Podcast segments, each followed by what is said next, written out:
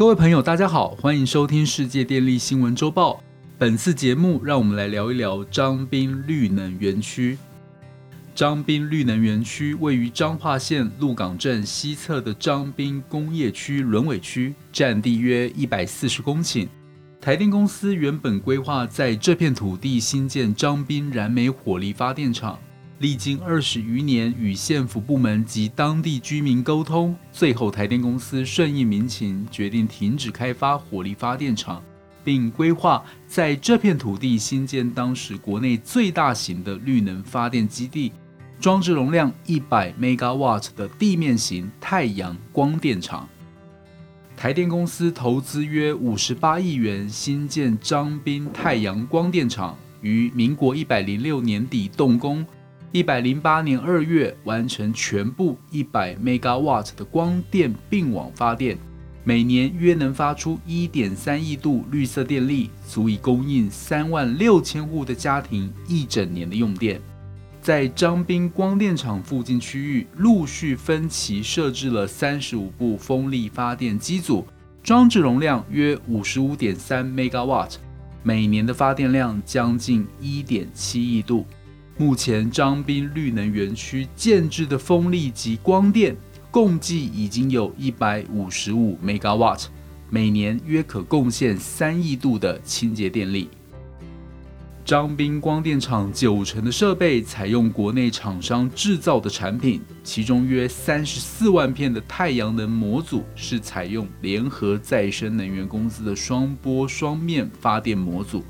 从空中鸟瞰这片约一百公顷的模组区，可以清楚看见小燕鸥、白海豚以及 TPC 台电公司的图腾，搭配四周绿草连绵及耸立的风力发电机组，景观别具风格。在绿能园区的北侧是光电厂的电气室，负责将光电厂输出的电力升压到一六一 kV。经由地下电缆输送到张滨超高压变电所，电气室旁规划为离岸风电的张一开闭所及张公升压站，未来可以提供约两个 gigawatt 的海上风力发电机组，输送电力至本岛电网。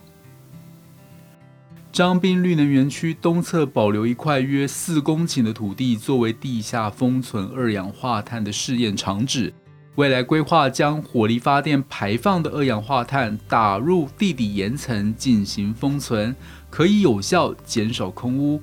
园区南侧设有醒目飞鸟造型的观景台，可供一般民众登高一览园区风光，成为张滨地区热门的打卡景点。观景台附近保留一块小燕鸥复育基地，小燕鸥是台湾最小的鸥科鸟类。也是珍贵稀有二级保育类的鸟类，小巧的体型是它的一大特征，身长约二十八公分，翼展只有五十三公分。